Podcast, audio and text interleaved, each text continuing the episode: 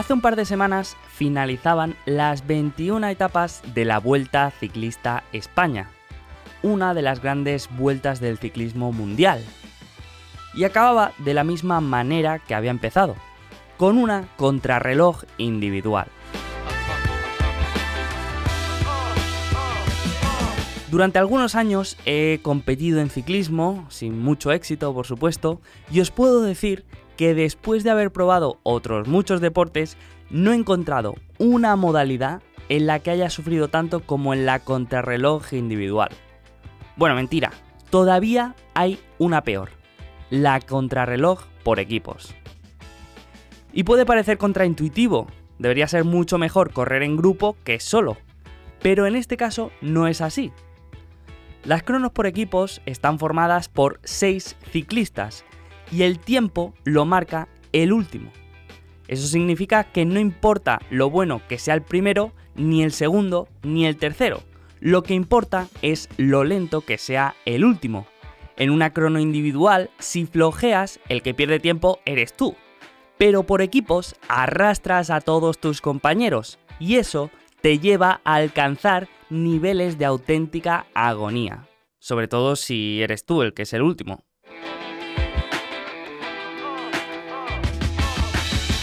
En las cronos por equipos, el equipo es como una cadena y vale tanto como su eslabón más débil.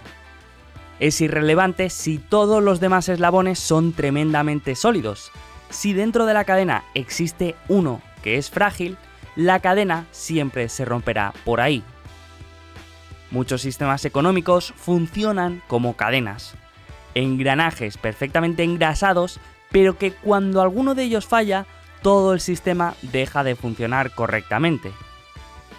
La gran crisis financiera de 2008 podría ser un gran ejemplo de este fenómeno, aunque si tenemos que hablar de algún ejemplo más actual, tenemos que mencionar la gran crisis logística mundial que estamos viviendo. Una auténtica contrarreloj para enviar cosas de un lado a otro.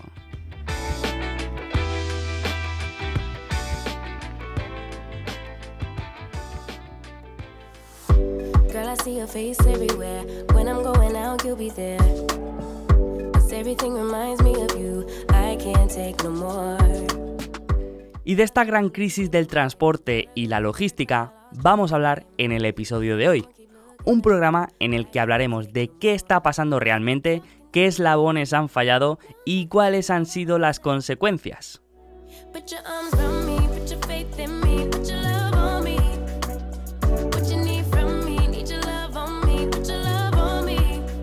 También hablaremos de las empresas y sectores más beneficiados y perjudicados de esta situación y hablaremos de tres casos de inversión interesantes. Y no, no será una contrarreloj individual, porque para abordar este tema tendré la ayuda de nuestro gran amigo y mejor gestor, Gabriel Castro. Un auténtico experto en todo lo que tiene que ver con transporte marítimo, entre otras cosas. Así que te dejo ya con esta versión extendida y ampliada de Fuera de Stock, la gran crisis logística mundial.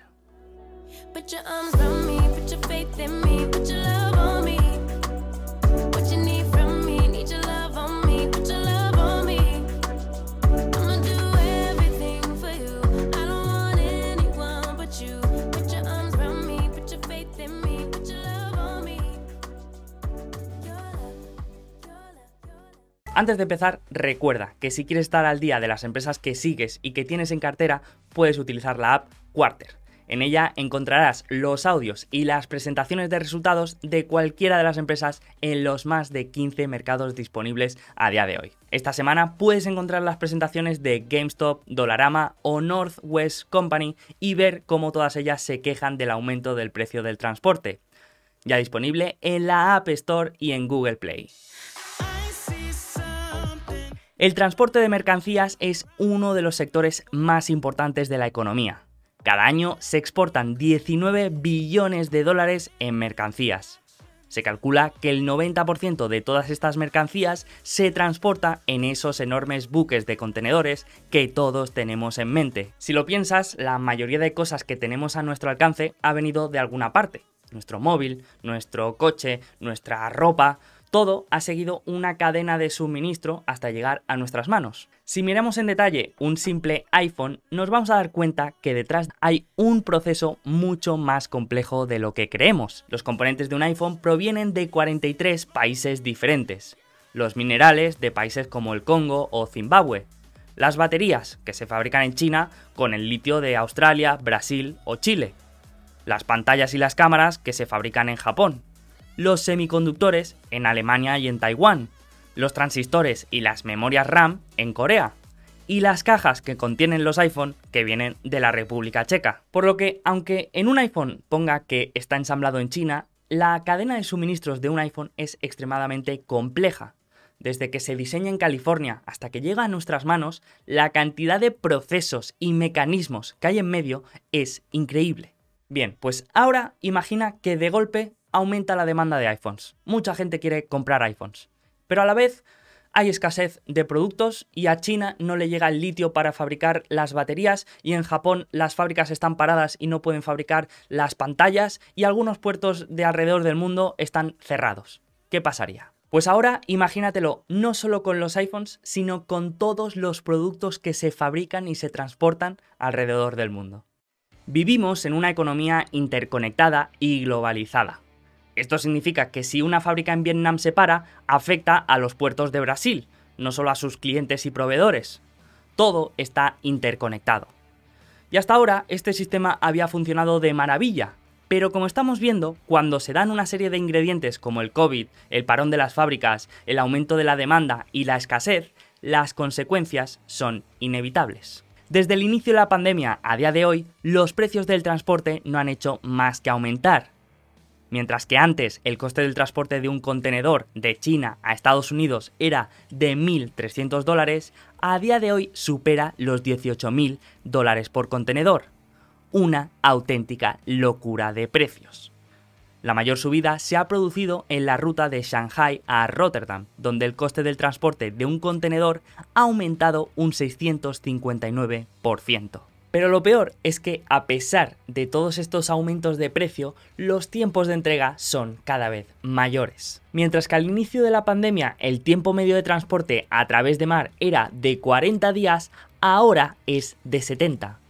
Pero aquí no se tiene en cuenta el tiempo que estos productos están esperando en los puertos, que en algunos casos es de varias semanas. La situación está tan descontrolada que los transatlánticos están cobrando en el mercado negro recargos de más de 6.000 dólares sobre los precios de transporte solo por asegurar un espacio en el barco. En definitiva, que la gran mayoría de productos exportados van a acabar subiendo de precio, van a llegar más tarde o directamente van a estar agotados. Ah, la verdad es que esto es real, ¿no? Eh, por ejemplo, y, caso cercano, mi padre tiene una empresa de, tenis y de pádel, ¿no? Y hay una, un, empresario chino que le compra la tierra batida, pero la tierra batida de mi padre pues tiene una, eh, una buena calidad, ¿no? Y además ha sido pues auditada por el ITP y está bastante bien.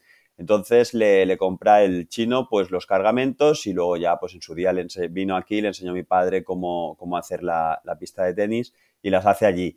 Mi padre le costaba mil euros mandarlo y no en el 2020, sino en, los últimos años ha ido mandando el cargamento eh, solo con un coste de mil euros.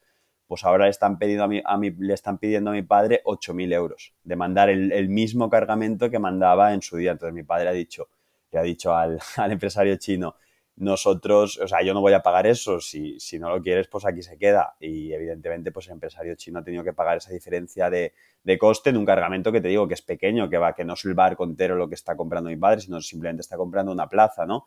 Entonces, evidentemente, eh, esto es real, no es algo que están saliendo las noticias y es algo que, vamos a terminar viendo eh, en el consumidor, que yo creo que aún no hemos visto del todo y ahora empezaremos a notar. Ahora, la pregunta es, ¿cómo hemos llegado hasta aquí? ¿De verdad ha sido todo culpa del coronavirus? Eh, para entender un poco qué está pasando, pues hay que retrasarse a los últimos años, a lo mejor la, última década, mejor, porque este sector nadie le ha prestado absolutamente eh, ningún interés, ni, ni, a los containers, que es ahora lo que está de moda, ¿no? ni al dry bulk, que también es, materias primas, sobre todo hierro y carbón, a nada de esto. ¿Por qué? Porque En 2007, cuando eh, viene pues, la crisis mundial, toda la demanda decae y luego, aunque recupera, la oferta de barcos, el order book, era tan, tan, tan grande que nunca ha llegado a volver a tensionar el, mercado. ¿no? Hasta el 2007 el crecimiento de todo el mundo, especialmente China, era espectacular. A partir del 2007, pues ya se, normaliza. Sin embargo, pues la oferta de, barcos pues era eh, eh, demasiado grande y, fueron entrando en los próximos años hasta el 2012 y entonces pues evidentemente eh, mucha oferta, poca demanda o, demanda constante pues no es un problema para nadie. Además, pues en los puertos también se dejó de, invertir, que esto es una parte muy, muy importante, que no simplemente a nivel barco, sino también en los puertos, pues en la mayoría de los puertos del mundo pues se dejó de invertir, no en el caso de China, pero sí en Estados Unidos en muchísimos puertos, ¿no? Ni digitalizados, ni nada, porque al final, pues bueno, pues era una cosa que nadie le, prestaba atención. ¿Qué es lo que pasó? ¿Qué es lo que pasa en estos sectores? Pues que están muy expuestos a que en algún momento cambien las dinámicas y como ya no hay oferta o poco a poco se iba eliminando esa oferta en el mercado porque no había nuevos pedidos, pues en un momento determinado, en el año pasado, eh, tienes a Biden, tienes a todo el mundo dando dinero gratis a, sus ciudadanos y estos ciudadanos encerrados en casa sin poder viajar, sin poder gastar en nada. Entonces, pues la primera cosa que tiene en la cabeza es Amazon, ¿no? Eh, comprar todos estos productos por Amazon. Claro, eh, ¿cómo llegan a un americano medio el producto de Amazon? No, no, no desaparece de un sitio y aparece en otro, ¿no? Eh, tampoco realmente eh, la labor final del, transportista de Amazon e, es, la mínima. Eh, tenemos que recordar que el 80% del, del, volumen de, a, nivel mundial de, trade ¿no? viene por, por, barco, por mar. Entonces, esto, la fábrica del mundo, todos sabemos que es Asia, concretamente pues China, aunque ahora está ya siendo también más Bangladesh, Taiwán, todos estos otros, ¿no? Vietnam, todos estos otros países. Entonces, el transporte es en barco, en contenedor si es, un tema, pues eso, de, consumo, un portátil, el iPhone, cualquier cosa, ¿no? Y va de, China a Estados Unidos. Entonces, cuando tú metes a, millones, millones de personas en casa y les das dinero para comprar, eh, se dispara el consumo, a pesar de que estábamos todos encerrados, ¿no? Porque le das dinero gratis y entonces no se dan cuenta que no hay barcos suficientes para satisfacer eh, ese consumo más, además, eh, empiezan a haber problemas logísticos. Como te he dicho, eh, pues los puertos no están preparados para una gran carga de, volumen, ¿no? Más que además, eh, pues empiezan a hacer protocolos COVID. Por ejemplo, en China, que además son cero COVID, ¿no? Cero tolerancia al COVID. en el puerto no descargas hasta que toda la tripulación no se haya hecho un test COVID. Entonces, ¿eso qué implica? Que el barco esté parado en el puerto, que el otro barco no puede avanzar, están ahí seis horas, ocho horas, las horas, eh, y ese barco además está fuera de mercado hasta que no descargue, no está disponible. Entonces se, empiezan a crear eh, estos problemas logísticos y lo que eh, a mucha demanda y, poca oferta, sobre todo reducida además por esto y, y sobre todo porque el trade más importante ha sido China, Estados Unidos, que no es lo mismo que a lo mejor China-Europa o China-Australia, ¿no? que están más cerca, cuando tú más lejos el contenedor, menos tiempo pasa disponible para otro. Entonces, pues esto es lo que ha hecho que los eh, eh, rates se hayan disparado, que lo que te he dicho que antes costaba 1.000 euros, ahora cuesta 8.000 euros un cargamento pequeño, pero sí, evidentemente, si te vas a, un barco grande, pues es espectacular eh, la diferencia. Y que empresas como IKEA, por sin ir más lejos, que lo anunció la semana pasada, que tengan tiendas que no puedan satisfacer al, al consumidor y que necesiten seis meses para darle una pieza. Además, estas empresas o Nike, eh, todas estas empresas saben perfectamente que si no satisfaces al consumidor, si no le entregas eh, esa materia inmediatamente, al consumidor se va a otro sitio, lo pierdes o no se compra. Por ejemplo, eh, evidentemente, pues a lo mejor tú y yo nos compramos los zapatos para sobrevivir, ¿no? Las deportivas cada año, cada dos años para utilizarlas, pero la gente en general, y por eso le va también a Nike y Adidas, se compra esas zapatillas para estar a la moda. Y para estar a la moda o te lo compras ahora mismo o ya no te lo vas a comprar dentro de tres meses porque esa moda ha cambiado, ¿no? Entonces estas, estas grandes empresas eh, lo que están haciendo es aún encarecer aún más eh, los rates porque lo que hacen es en el, mercado oscuro eh, lo que hacen es comprar esos contenedores a otro que le tocaba ya, ¿vale? Una empresa más pequeña que le tocaba ya, eh, pues le compran esa plaza del contenedor para llevar su mercancía. Eh, y esto evidentemente no se lo va a tragar Nike, eh, no se lo va a comer contra sus márgenes, va a terminar trasladándolo a, a, los consumidores finales. Es una cosa que va a, aportar inflación ¿no? al mundo. Pero lo peor de esto es que no parece que se vaya a resolver en el corto plazo sobre si es transitorio, en principio, pues lo que todo el mundo pensamos, incluido yo, pues oye, esto va a ser transitorio en el momento en que reabran, en que esta gente eh, deje de, consumir tan fuerte y, empiece a viajar, eh, a, divertirse, a ir al bar, ¿no? A quedar con los amigos, pues esto eh, se reducirá. Pero la realidad es que ese consumo está siguiendo a unos niveles muy elevados, a pesar de que ya se ha reabierto temporalmente, ¿no? Ya empezamos a ver algo más de, dinamismo en la economía y pues la verdad es que, no está pasando y que los problemas logísticos cada vez son mayores, por ejemplo, y, cuando tienes un volumen tan, tan brutal, ¿no? Pasan cosas como lo que pasó en el canal de Suez hace unos meses. El canal de Suez al final tiene un tráfico limitado y quieren ir mucho más rápido de lo que se puede, ¿no? Entonces había un, un barco que se Ever Given que es un barco, además es un container de 400 eh, metros de largo y 60 metros de, ancho, o sea, es un container de los grandes, ¿no? Pues como quieren ir más rápido de lo que realmente se podría, porque claro, ellos cobran por fee por, por pasar, ¿no? Por, ese estrecho en vez de bordear toda África. Evidentemente, pues el, contenedor encantado de pagar ese fee porque lo que se ahorra en, días es eh, compensa, ¿no? Para pasar eh, por ese estrecho.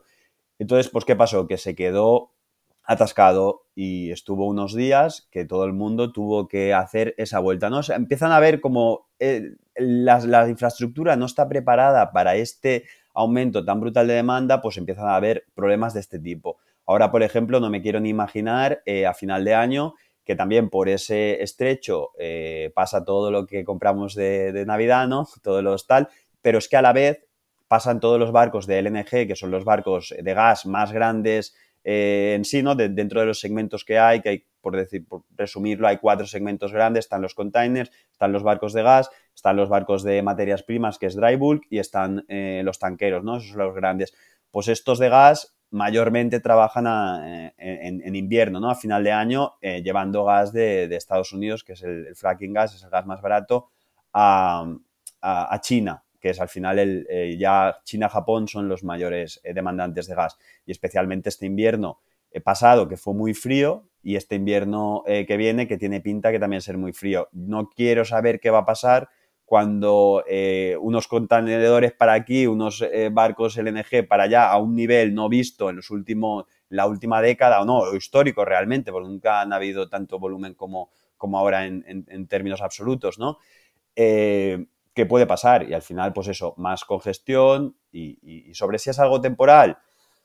Pues en principio yo la verdad que pensaba que sí, pero ahora cada vez tengo más dudas eh, y, ya hay voces eh, especializadas en el sector que empiezan a alarmar que 2022 va a ser exactamente igual que, 2021, porque como te digo, esa demanda no, crece, no, no cesa y esos, eh, y esos problemas logísticos no hacen más que, que incrementarse.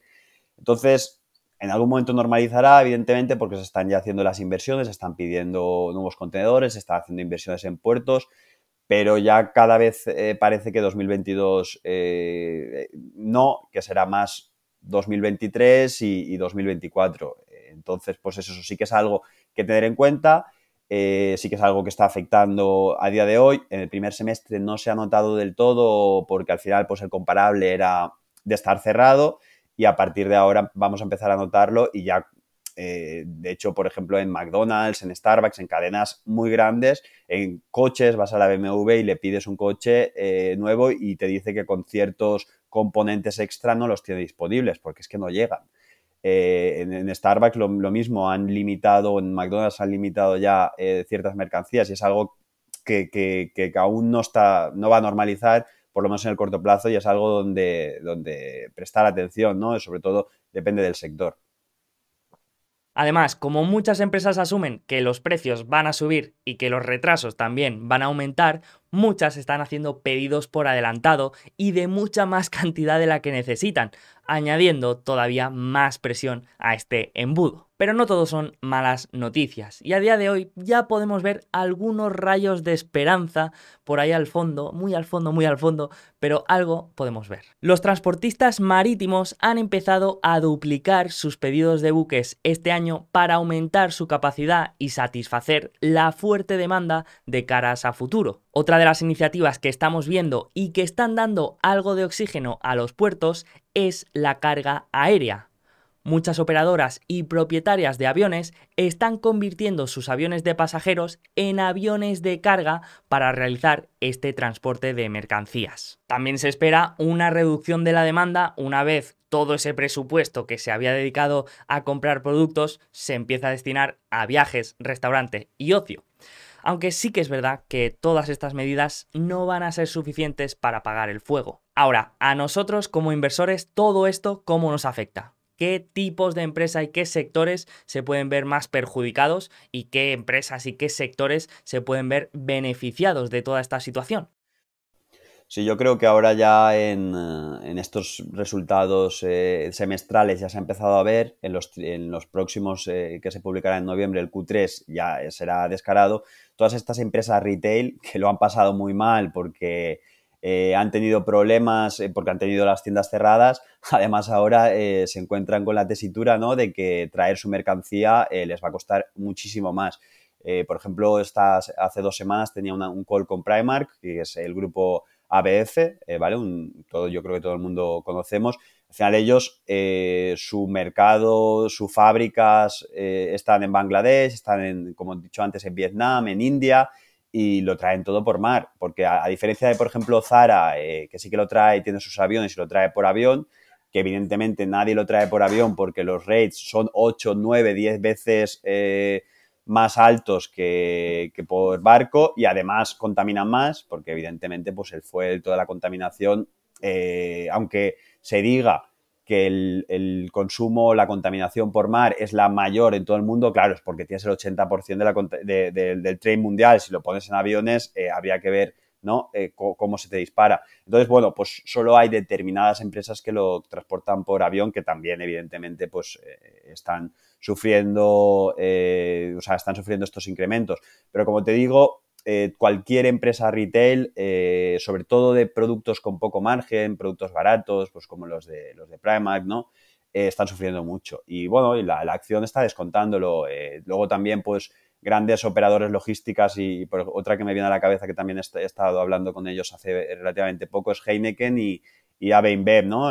Coronita, que es la, la mayor marca suya. Están teniendo muchos problemas logísticos y es algo que, aún no han podido trasladar del todo al consumidor final, porque al final, eh, pues eso, los bares estaban cerrados y no puedes decirle de repente, oye, que esta cerveza ya no te va a costar esto, te va a costar un 20% más, un 30% más, eh, pero es algo que, van a, empezar a pasar al consumidor eh, en los próximos meses. Por eso digo que hemos empezado a verlo, a sentirlo nosotros como consumidores, pero aún no lo hemos visto de todo, del todo porque la empresa por ahora ha decidido absorberlo, ¿no? Porque pues al final veníamos de, del, cierre absoluto y no podías apretar tanto eh, ese consumo, pero es algo que vamos a ver en los próximos seis, ocho meses, como el precio de, los, los, productos que consumimos va, a aumentar y una de las razones eh, va a ser por, el precio de, la logística, que, se ha incrementado muchísimo. Entonces, a ver, sí que es verdad que, oye, eh, no comprar, pues nosotros estamos tomando posición en, en, en, Primark, en ABF, porque si ves al final cómo está cotizando, pues está cotizando como si no hubiese vacuna, está cotizando otra vez en, en precios COVID. Entonces, pues oye, hasta cierto punto, ¿no? Eh, tiene esa lógica, pero que eh, tenemos en el modelo que en los próximos meses lo va a pasar mal, pues no tenemos ninguna duda. Entonces, todo ese negocio retail, pues es el, el, primero que viene a la cabeza más perjudicado. Aún así, podemos encontrar empresas minoristas que se hayan beneficiado de esta situación. Por ejemplo, aquellas en las que sus procesos de fabricación estén cerca de casa y no exporten sus productos. Un ejemplo de este caso podría ser la empresa Canada Goose. Este retailer canadiense de ropa de abrigo produce sus artículos en el propio país con materiales de proximidad, por lo que es uno de los pocos minoristas que no se va a ver afectado por la crisis de logística global.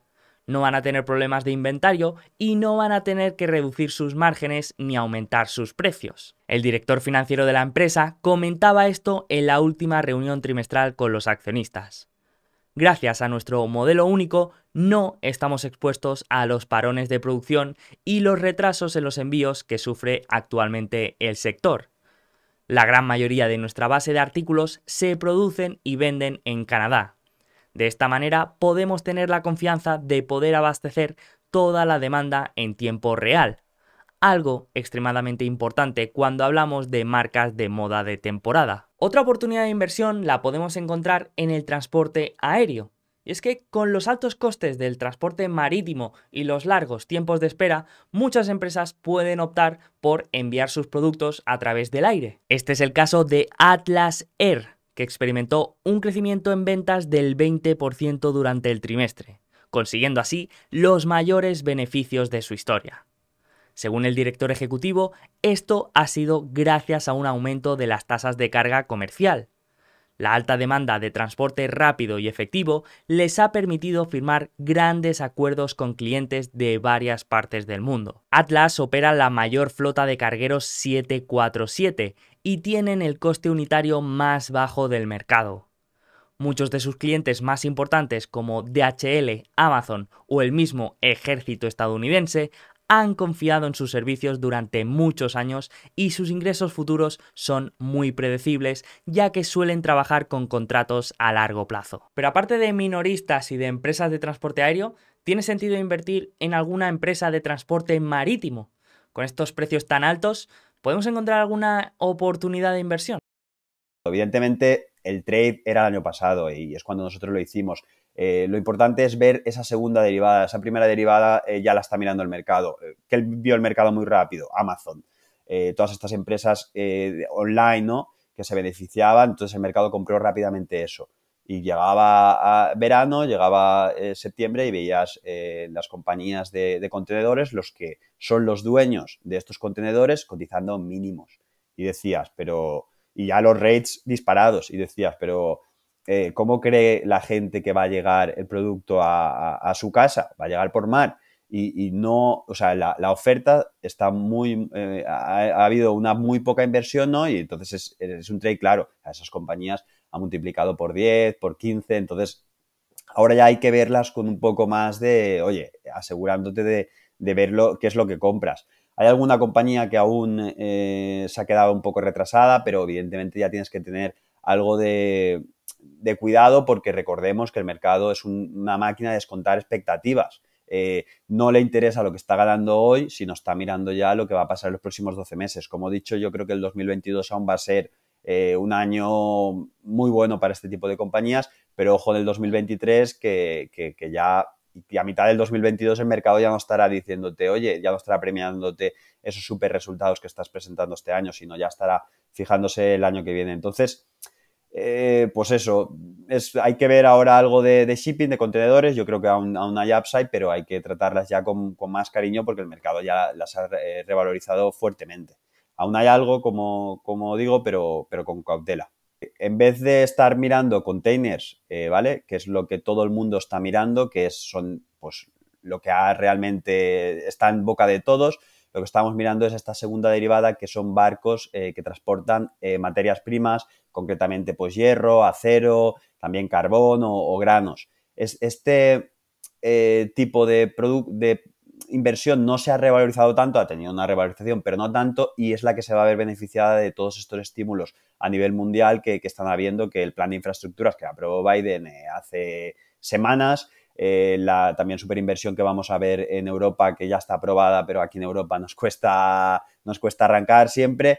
Entonces, eh, este tipo de, inversiones a, nivel macro van a disparar eh, lo que es la demanda, que ya está, ya, ya, ha crecido, pero va incluso a tensionar más. Y por el lado de la oferta, no tenemos order book, así como antaño sí que teníamos pues esa cartera ¿no? de pedidos muy alta, no tenemos cartera de pedidos para los próximos por lo menos cuatro años. Y el que quiera pedir un barco ahora, como los astilleros están tan ocupados eh, haciendo barcos de, gas eh, o barcos de containers grandes, no tienen hueco para ellos hasta el 2024. Entonces, estas compañías es realmente donde nosotros ahora tenemos un mayor peso en nuestras carteras.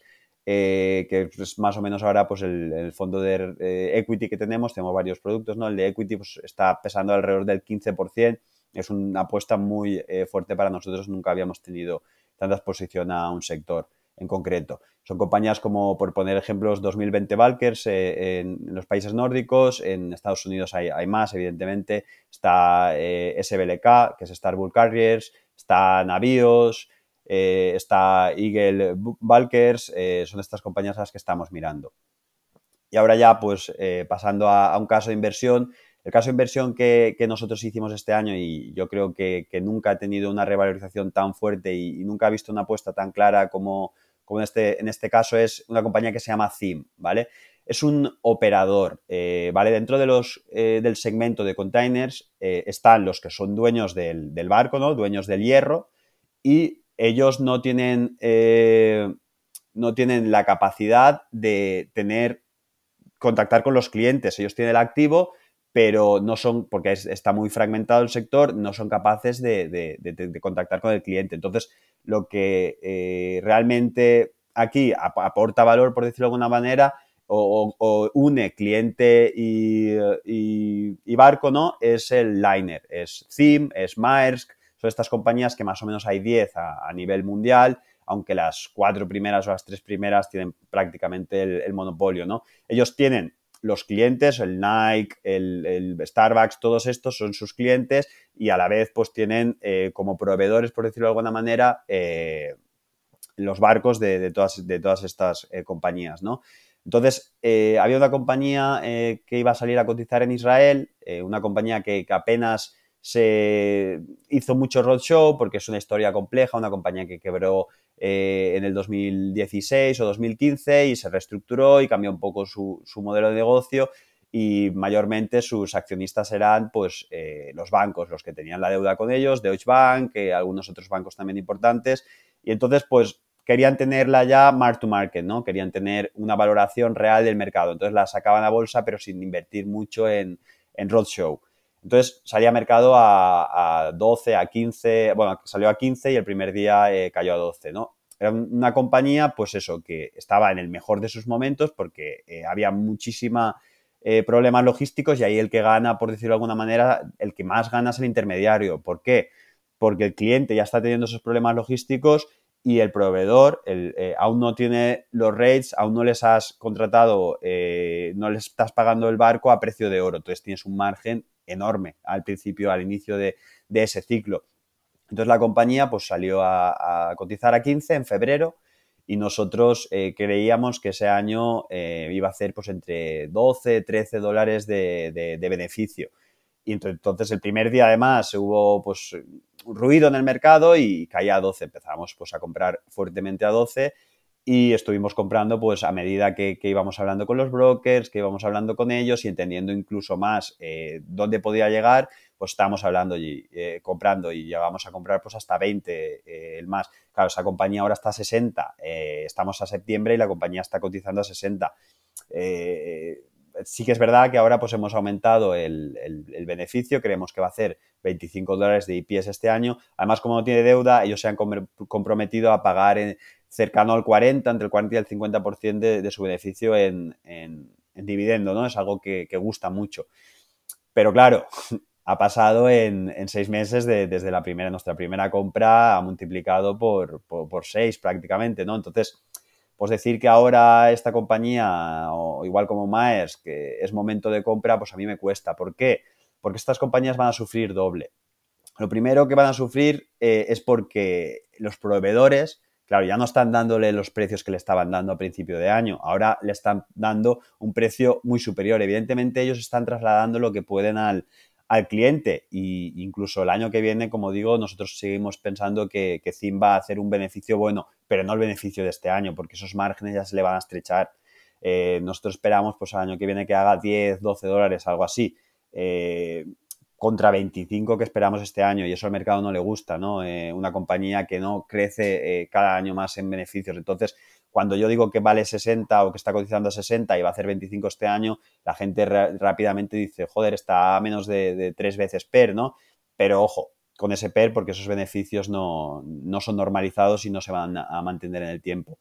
Eh, entonces, pues donde es, más complicado en, esta compañía, ¿no? Porque aparte están, como tienen tanto problema también logístico y tienen que satisfacer al cliente, pues están fijando eh, con los contenedores, ¿no? Con los proveedores, contratos a 3, 4 años. Entonces, en el 2022 van a tener bien, pero si en el 2023 la demanda un poco sí que normaliza, eh, pueden tener un problema porque tienen unos eh, contratos ¿no? con los proveedores fijados a altos precios y con los clientes no lo tienen fijado del todo. Entonces son las compañías, eh, los liners, tanto Maers, que, es operador de logística mundial, que, o CIM, que, que seguramente cualquiera que trabaje cerca del puerto cualquiera que, vaya por la carretera mucho van a ver eh, sus camiones, eh, que hay que tener cuidado.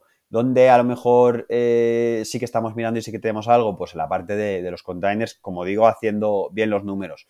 Pero estas compañías yo creo que es, importante para entender qué ha pasado y qué está pasando y, qué puede volver a pasar en el futuro, pero a mí invertir eh, a día de hoy en estas compañías, ya te digo, nosotros ahora mismo eh, eh, tenemos alguna put vendida, pero bastante más abajo y, ingresando prima y a día de hoy no tenemos posición y a no ser que haya una corrección, no nos vamos a posicionar en estas compañías. Es un trade que ya, que ya ha pasado y ha salido muchísimo mejor de, lo esperado, mucho más rápido de lo esperado y, y pues nada, como inversores en valor no hay que seguir buscando.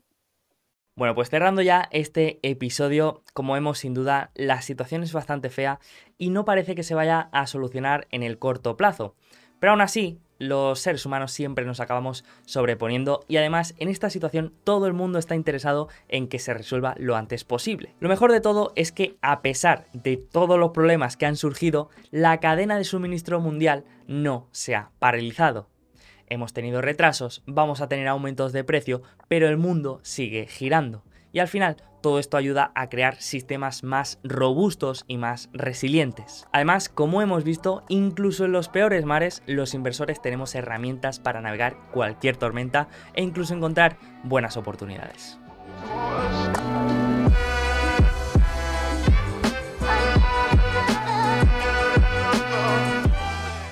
Bueno, pues espero que te haya gustado este episodio y nuestra charla con el invitado. Antes de acabar, recuerda que ninguna de las empresas de las que hablamos a lo largo del episodio suponen una recomendación de inversión y que desde aquí recomendamos siempre que cada inversor haga su propio trabajo de análisis. Y si quieres aprender a invertir y hacer estos análisis de empresas, recuerda que tienes un curso gratuito de 40 días en el que te explico las metodologías y aprendizajes de los mejores inversores de la historia. Todo en alfapositivo.com barra empieza. En la descripción del programa encontrarás el enlace. Aparte, recibirás análisis de empresas que hago y las mejores herramientas de inversión. Así que nada más, muchas gracias por estar ahí y que tengas una rentable y feliz semana.